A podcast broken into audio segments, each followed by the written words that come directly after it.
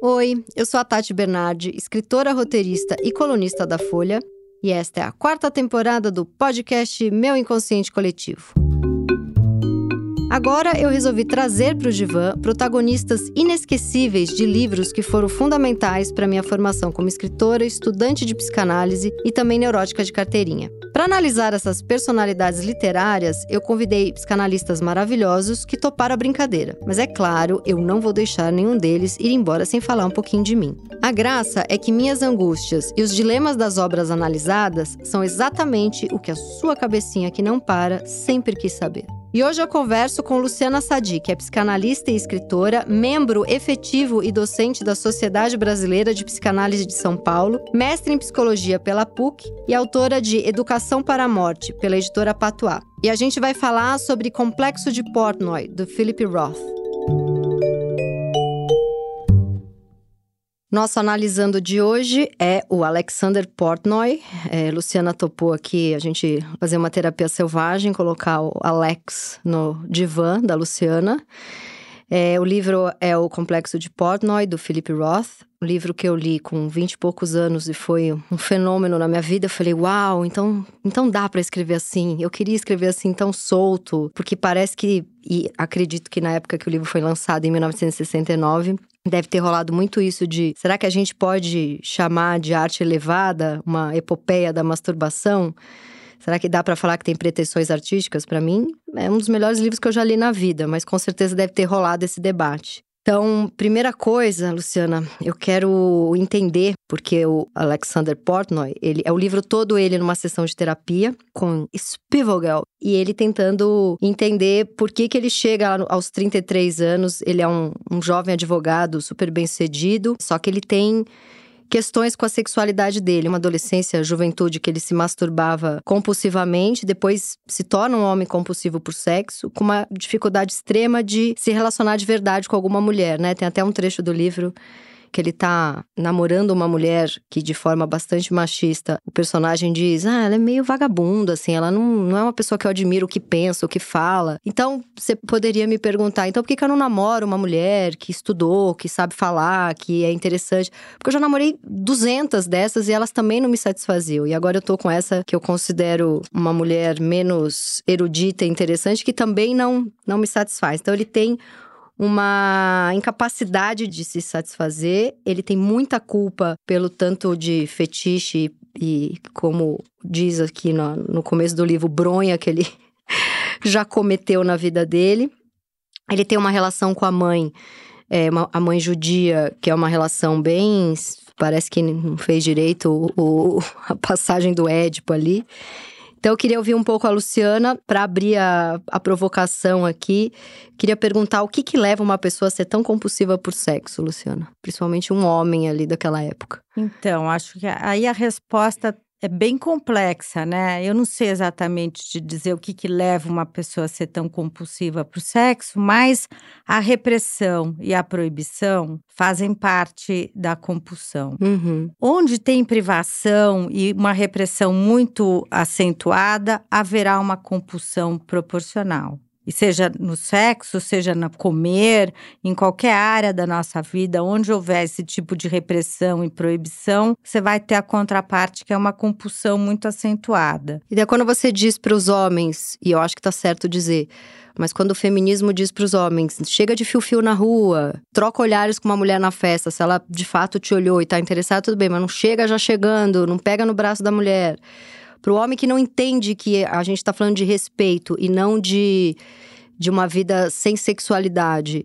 Para esse homem que não entende isso e se sente barrado, ele pode até aumentar a violência dele em relação à mulher? Eu acho que sim. Acho que é também o que a gente tem observado, né? Quanto mais a gente exige uma boa educação, digamos assim, dos homens, ou seja, quanto mais a repressão ela uh, se generaliza e se acentua de certa forma, principalmente no nosso combate à sociedade patriarcal, tem um agravante, né, do outro lado, de ficar mais violento, mais agressivo, de se sentir mais tolhido e que de fato está sendo mais tolhido, uhum. que já não pode expressar o seu desejo dessa forma tão agressiva, porque as mulheres não, não suportam mais isso. O Alexander Portnoy fala uma hora na terapia dele que ele tem tanta culpa de algum mal que ele pode ter causado às mulheres que ele está condenado à impotência, praticamente, né? Que ele tem muita culpa, que ele faz toda essa saga do, do judeu que se culpa muito.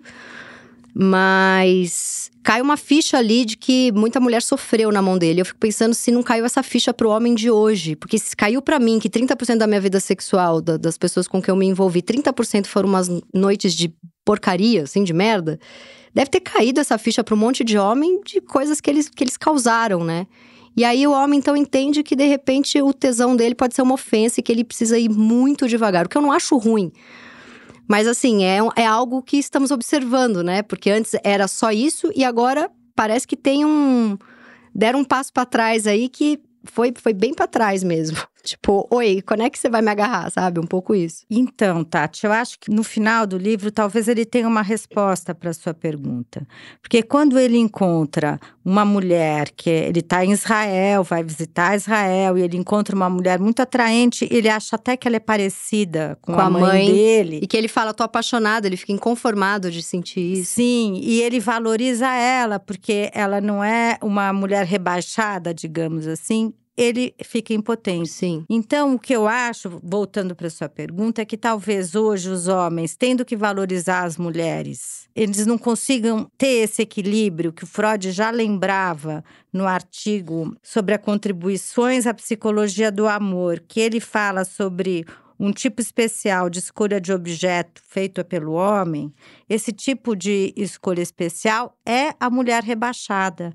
E é ali onde ele se sente potente, onde ele não tem medo de ser castrado, onde o complexo de Édipo dele libera para essa mulher, que em tese seria diferente da mãe, que é a mulher que o atrai. Ah, então ele pode ter o pau duro, porque ele não pode ter ereção com a mãe. Ele então, não... se ela é inferior à mãe, ele pode transar com ela. Exatamente. A ideia é mais ou menos assim. Uhum. Só que o Freud tem todo um pensamento muito complexo. Ela é inferior à mãe, seria a primeira parte. Mas como a mãe transou com o pai, a mãe também fica inferiorizada. Então, é a complexidade de várias camadas de sentido que o Freud vai construindo o pensamento dele. Uhum. Mas se ela transou com o pai, ela prefere o pai ou prefere a mim? E é nesse momento em que o homem ele fica, fica... castrado. Exatamente. Na hora que, é. é que ela escolheu é. o pai e não a ele. E não ele. Que interessante. É bem no final. E é muito interessante, porque essa mulher do final, ela fala: Você não passa de um judeu que odeia a si próprio. E ele xinga ela e fala: ah, Sua machona, né? E o tempo inteiro ele fala: Essa mulher é muito grande, muito forte, meio machona. Onde você aprendeu isso? Foi no exército? Ele fala para ela, né? Então ele tá com medo até de uma virilidade, que é, que é ele menino de frente para aquela mãe. Sim. Que o único momento romântico do livro, é verdade, é bem no começo, quando ele fala que ele tava olhando para o céu com a mãe, e ele fala que aquilo é a maior poesia da vida dele, que ele nunca viu uma poesia mais linda quando ele olha para o céu com a mãe. E no final, quando ele acha que tá apaixonado por essa mulher que lembra a mãe. É só quando ele consegue amar. Essa mãe errou na hora que ela cria ele? Não, acho que não. Acho que a nossa cultura é, primeiro, uma cultura muito repressiva. Não dá para saber, ele é um neurótico. Os uhum. neuróticos inventam histórias também. Você, tudo no livro é um tom acima. Sim. Um ou dois degraus acima da experiência mais comum da gente. Não sei dizer da, da mãe, né?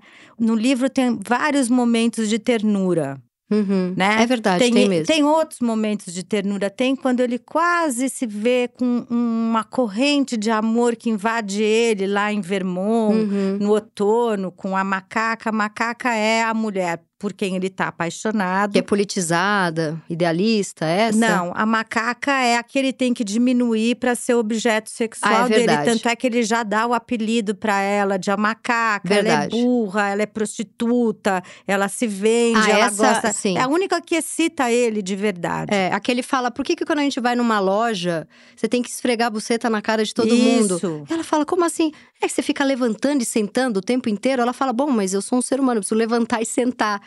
E ele fica, mas aquilo excita ele. Que aquilo vai só pra uma coisa simples, corpo, né? Sim, e ela tá bem rebaixada. Ela é uma puta, ela é uma macaca, né? Uhum. Tem o nome que ele escolhe para ela.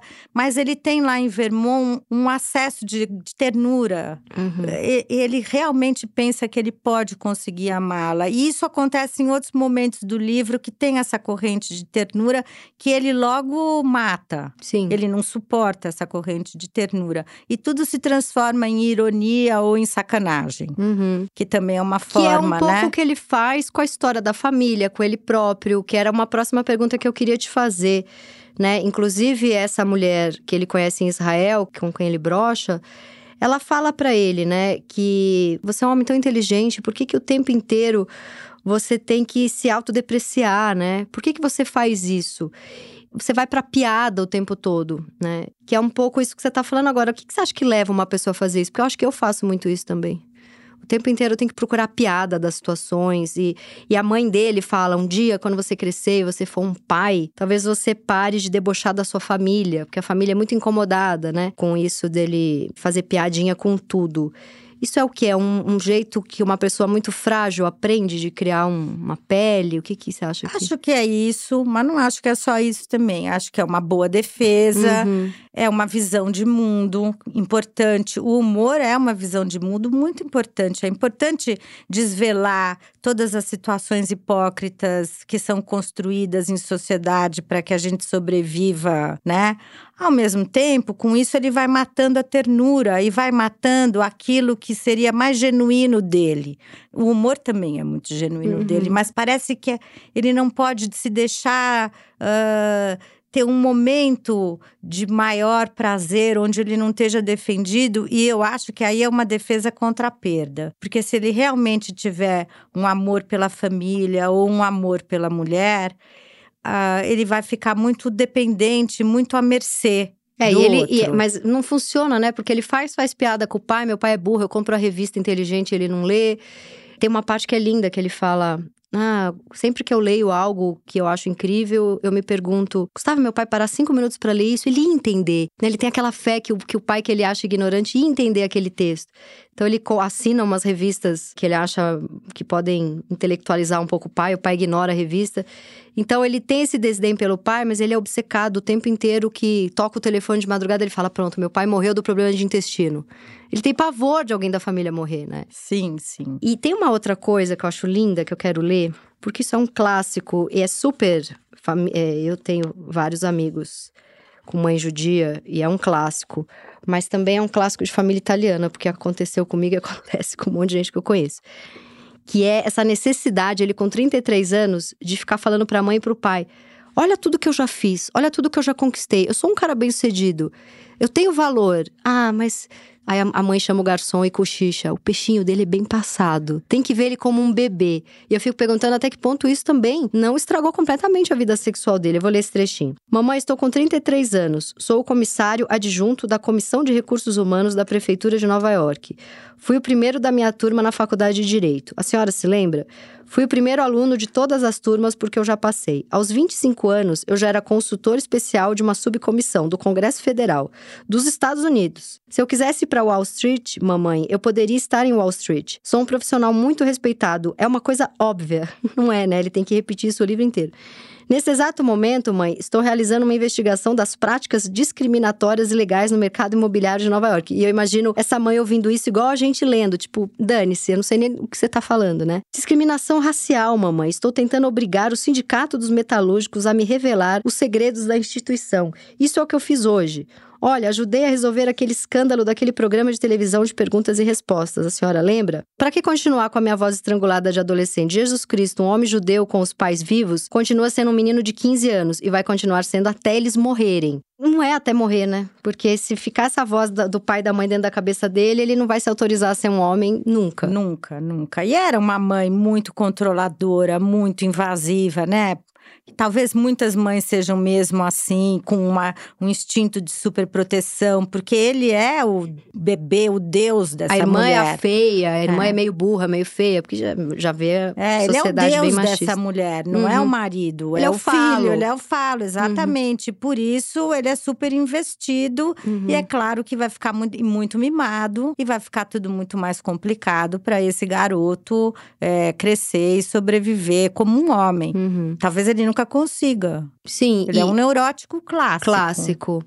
Isso atrapalha a vida sexual, seja de uma, de uma mulher ou de um homem? Quando essa criatura é criada como falo da mãe, essa super criança super investida, genial, pode ser uma pessoa adulta. Claro que, assim, eu já vejo o olhar do psicanalista convidado, tipo, não me faça essa pergunta genérica. Premissa número um da psicanálise é cada pessoa uma pessoa. Mas a gente tá fazendo uma brincadeira bem selvagem aqui. Me perdoa, Luciana, não me, não me arregala esses olhos. Mas assim, não, porque é uma pergunta bem mala de se fazer para um psicanalista. Então vamos perguntar de novo. Pode ser que este adulto, com essa mãe muito. Né, esse adulto muito investido como falo é, e super protegido, tratado a vida toda como bebê, porque o autoerotismo é uma coisa da criança, né? Essa, essa, porque ele fica nessa obsessão com a masturbação e não consegue ter uma relação de verdade. Pode ser um pouco isso? Ele ficou nesse lugar paralisado de criança? Sim, no caso do nosso. No caso de Portnoy. Nosso paciente aqui, o senhor Portnoy, sim.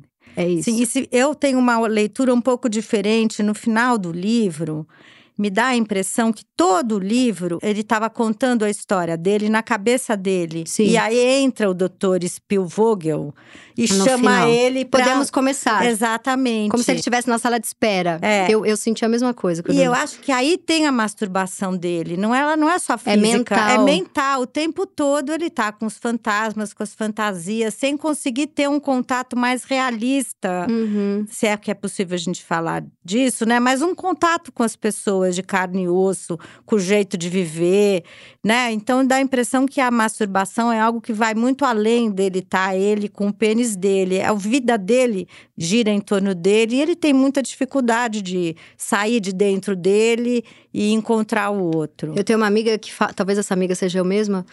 Mas eu tenho uma amiga que fala que muito dos homens com quem ela transou é, na verdade, promover uma masturbação assistida.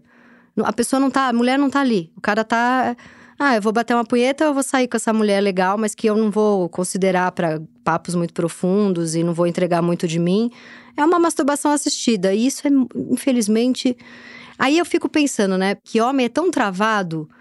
Mulher, aquela. As, as minhas amigas sabem muito de questões minhas sexuais, de, de amarras, de, de é, angústias, de tudo. Eu, ah, se eu ligo para contar que eu tô numa relação e tô com um problema porque briguei, eu acabo contando coisas íntimas também. O homem é mais travado nesse lugar da intimidade.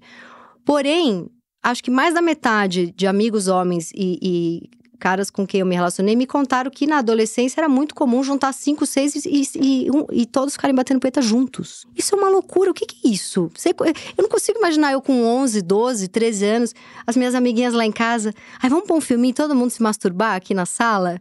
Que, que sexualidade maluca é essa que eles batem poeta junto? É uma loucura, né? Eles punham uma revista com mulher pelada, né? Que uhum. era uma coisa que ainda é hoje muito forte, né? Toda a sexualidade masculina muito estimulada visualmente.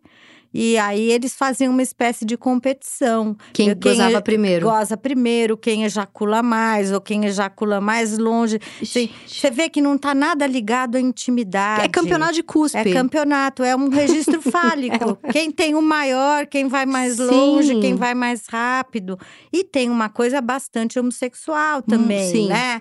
Porque a excitação grupal leva a uma excitação superior, digamos assim. Sim. Então, um registro bem fálico, assim, macho show do pênis, né? Sim, sim. E a mulher vai para um outro lugar totalmente. É de... muito íntimo. A repressão sexual sempre foi mais forte para as mulheres.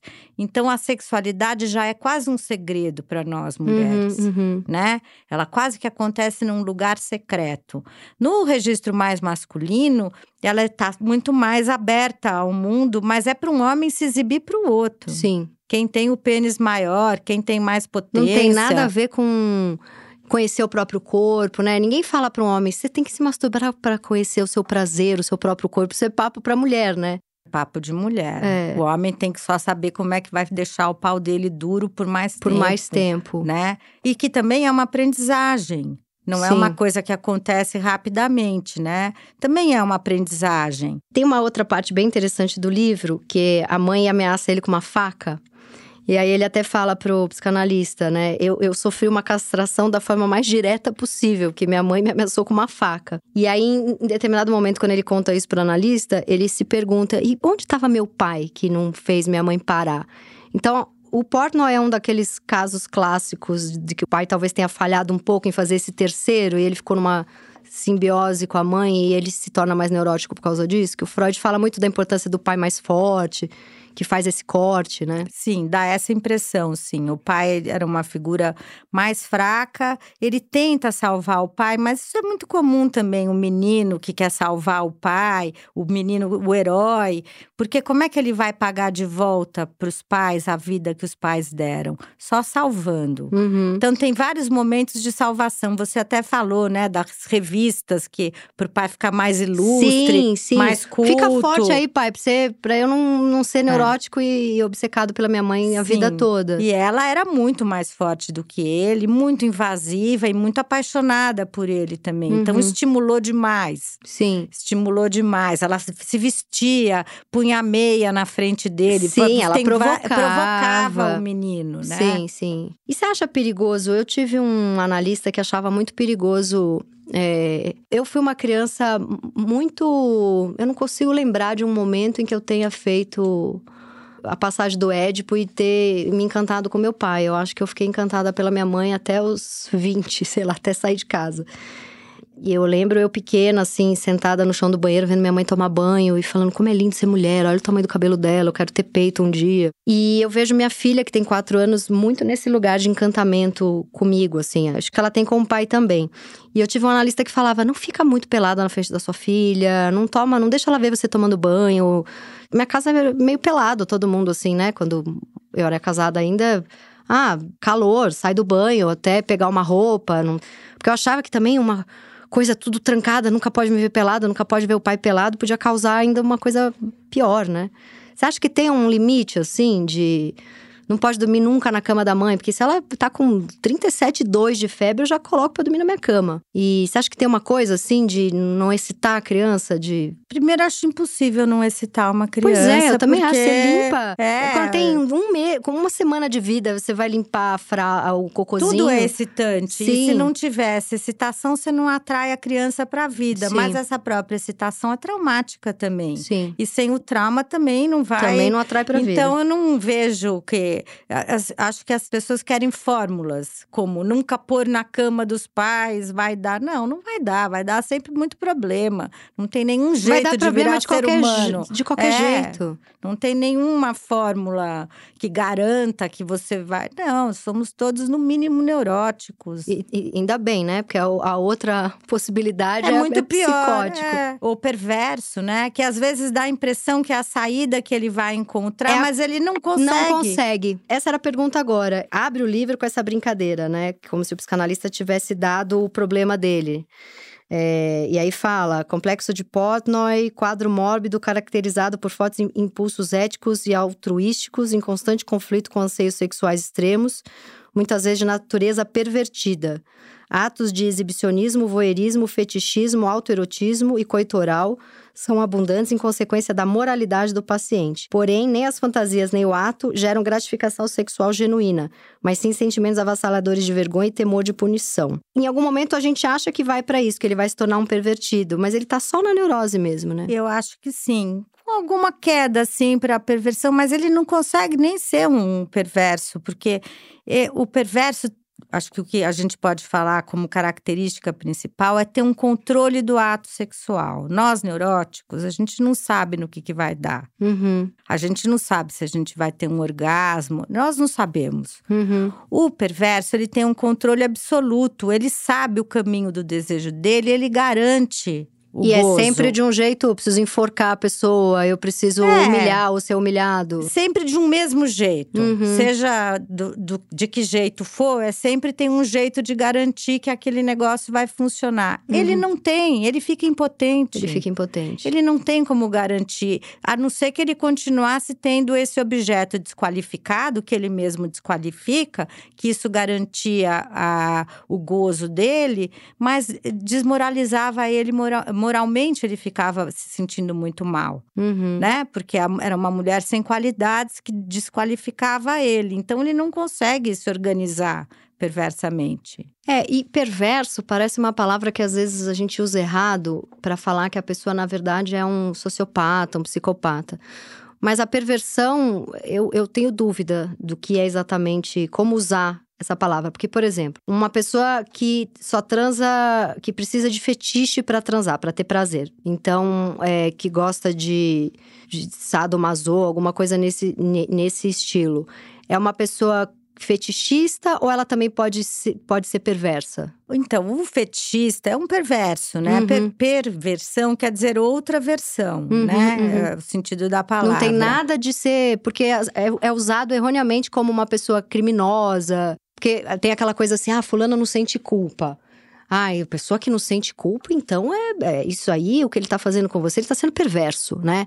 Tem isso, que na verdade acho que quer falar de um outro lugar, né? De uma pessoa sociopata, que tem uma doença, que não sente culpa de nada, que é aquele cara que vai matar e vai sentir um prazer, que não tem nada a ver com perversão. Sim, sem dúvida nenhuma. E acho que a gente só poderia falar em perversão se tivesse a fixidez brutal e absurda da sexualidade, que só de uma forma você vai garantir. O perverso é sempre só de uma forma? Em geral, sim. Uhum. Ele, ele controla toda a cena sexual. E ele repete constantemente essa cena sexual.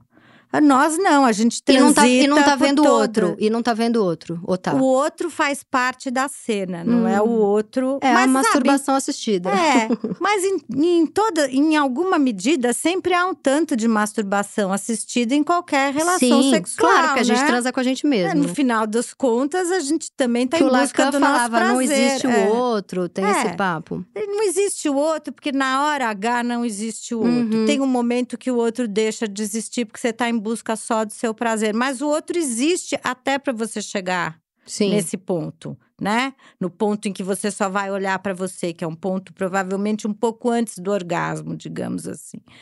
Mas é, nesse caso da perversão, o outro é um acessório que faz parte da cena. Uhum. E a, a, questão do autoerotismo, que o Freud fala de autoerotismo muito antes de ter é, Édipo, até de ter de Narcisismo. narcisismo. Cara, como é difícil o capítulo do narcisismo. E olha que eu já fiz uns. Uma ação especial, né? Sei, É, é. o que ele fala, né? sim. Do autoerotismo para o narcisismo, até que uma ação especial, Sim, que nós nunca vamos saber que diabo, diabo de ação ação especial especial é é essa. É. Eu acho tão rico o capítulo do narcisismo. Já participei de uns 20 grupos de estudo que estudou o, o capítulo do narcisismo. Parece fácil, mas ele é uma das coisas mais complexas. Então, o, o autoerotismo é quando a criança tá ali tocando o corpo, sentindo prazer e ainda não, não entende que tem um outro. O que, que, é o autoerotismo? Então, eu acho que a gente pode entender de duas formas. Uma é esse estágio anterior ao narcisismo, onde o corpo é um corpo que não se unificou. Uhum. Então, a criança não sabe do eu. Ela talvez veja que ela tem uma mão, ela ainda está em ordenação Uhum. ah, motora e o eu ainda está sendo construído. Tem um momento, que é essa ação especial, em que nasce o eu. Uhum. Aí, a partir desse nascimento do eu, a gente vai falar em narcisismo. Então, o primeiro autoerotismo, a gente pode dizer dessa dispersão, dessa não integração.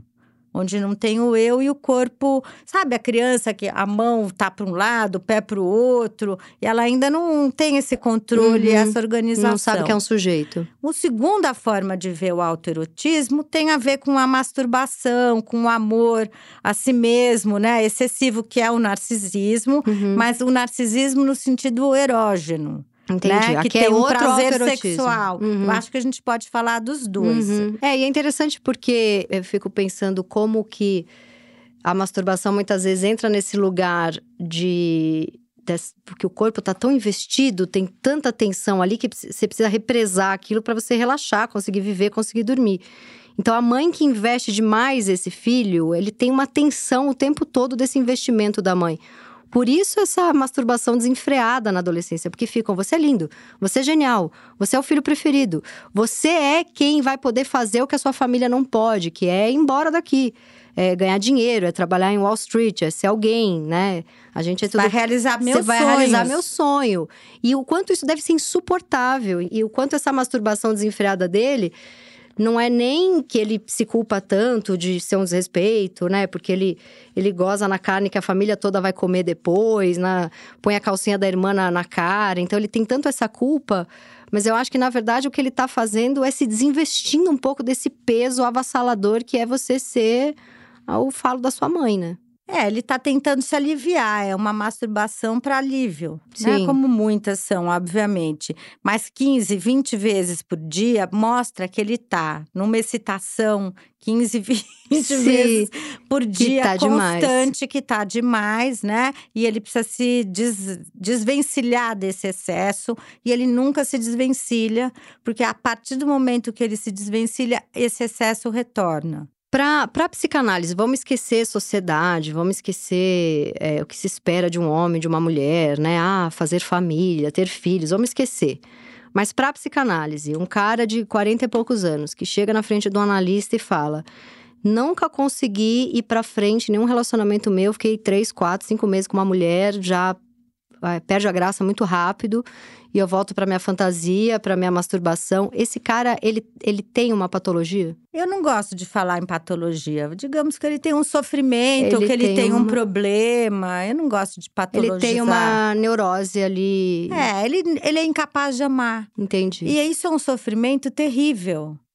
Ser incapaz Não de só amar. para as pessoas que conviveram com esse homem, com essa mulher, mas para ele Ah, próprio. para ele também. Imagina passar a vida sem ser capaz de amar uma mulher. É um sofrimento. A pessoa sabe que tá faltando alguma coisa sim, nela. sim. Pelo menos na minha clínica, eu tenho certeza que são pessoas que percebem que essa incapacidade. Mas muita gente acha esse homem ou essa mulher muito sedutores, né? Que, ah, eu vou conseguir. Esse, porque é, é o tipo de, de, de homem e de mulher que não falta pretendente, né? São pessoas que tem sempre alguém tentando ali. Elas se amam tanto, elas se tornam muito atraentes, como um gato.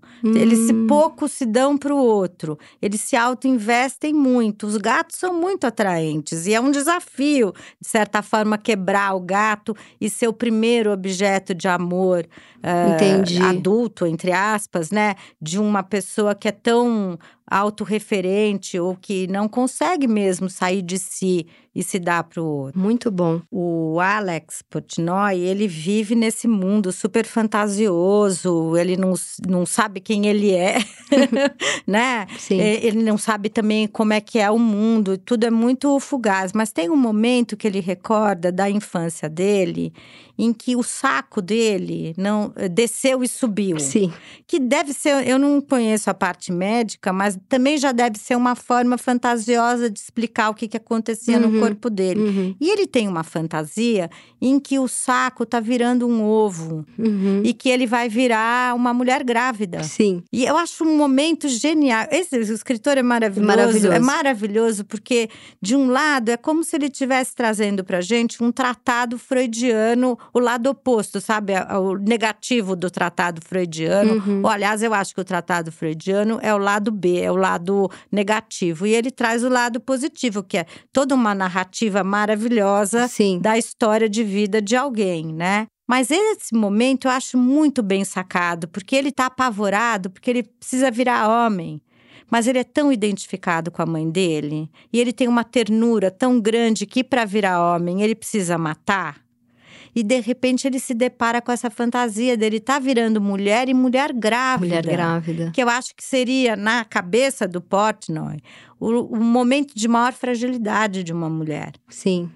E é quando ele se sente mais frágil e mais vulnerável. Então, ele está o tempo todo lidando com a vulnerabilidade dele, com a ternura dele, com a fragilidade dele. E ele vai tendo que usar da ironia e de uma loucura muito divertida para combater essa situação de se ver tão desamparado. E você que, que gosta muito do Philip Roth, Como que você lida quando tem, sempre, sempre vai ter, né? Imagino que você já deva ter participado de mesas em que alguém fala, mas era um escritor misógino, os personagens eram muito machistas. Como é que você vê isso? Eu acho que ele é fruto do tempo dele, Sim. que toda a literatura é fruto do seu próprio tempo. Uhum.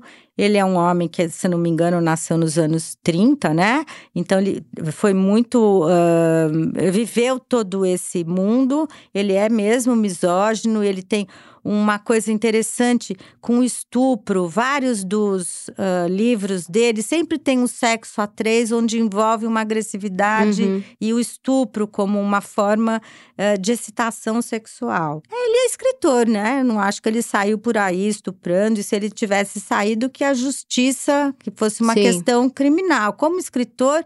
Como todos os escritores, eles têm direito e obrigação de criar qualquer mundo. Sim. Não são os escritores que eh, diminuem o mundo, né? Os crimes que tem no mundo é um problema nosso como pessoa física. Os escritores, eles têm todo o direito de criar o que eles bem entenderem, eles não podem ser reprimidos, por isso nem vão ser, porque todo escritor tem na sua cabeça uma espécie assim de reduto selvagem, onde não houve a repressão, não deve haver a repressão, e esse lugar selvagem que eles também escrevem. Então, acho que o Philip Roth É até um Tinha esse exercício, lugar. um exercício até de sobrevivência, para que ele não, não pensasse em fazer nada disso, ele bota no personagem. Provavelmente sim, né? Uhum. Ou ele pensava, se citava, não é uma pessoa descontrolada. Quem escreve tem bunda, senta e escreve. Exatamente. Tem muito controle. Uma das minhas melhores amigas, que é a pessoa mais é, assim, detesta a briga, faz tudo para que todo mundo fique bem, equilibrada, sensata, gente boa, ela não dorme se ela não vê um serial killer na TV. Ela só se acalma à noite depois que ela assiste um bom seriado em que alguém assassina todo mundo da forma mais cruel possível. Que bom que ela botou nisso, né? claro, no isso é muito, seriadinho que ela vê antes de dormir. Muito civilizada. Muito ela. civilizada. E é uma, uma pergunta que eu faço bastante aqui nesse podcast, até por interesse próprio. O que, que você acha? Porque essa é a grande pergunta, assim. Já falei isso aqui mil vezes também, que até um dia quero ver se eu estudo isso a fundo. De repente faço um mestrado sobre isso, porque é uma coisa que martela aqui minha cabeça o tempo todo, né? Eu não tenho essa resposta. O que, que você acha que leva um escritor a expor um pouco a família, os amigos, os relacionamentos? Porque o Philip Roth, a gente sabe que tem um quê de autoficção. Tem até um personagem dele que vai se repetir em vários livros, que é o Zuckerberg. Essa necessidade de, de, de narrar a própria história, de, de ser.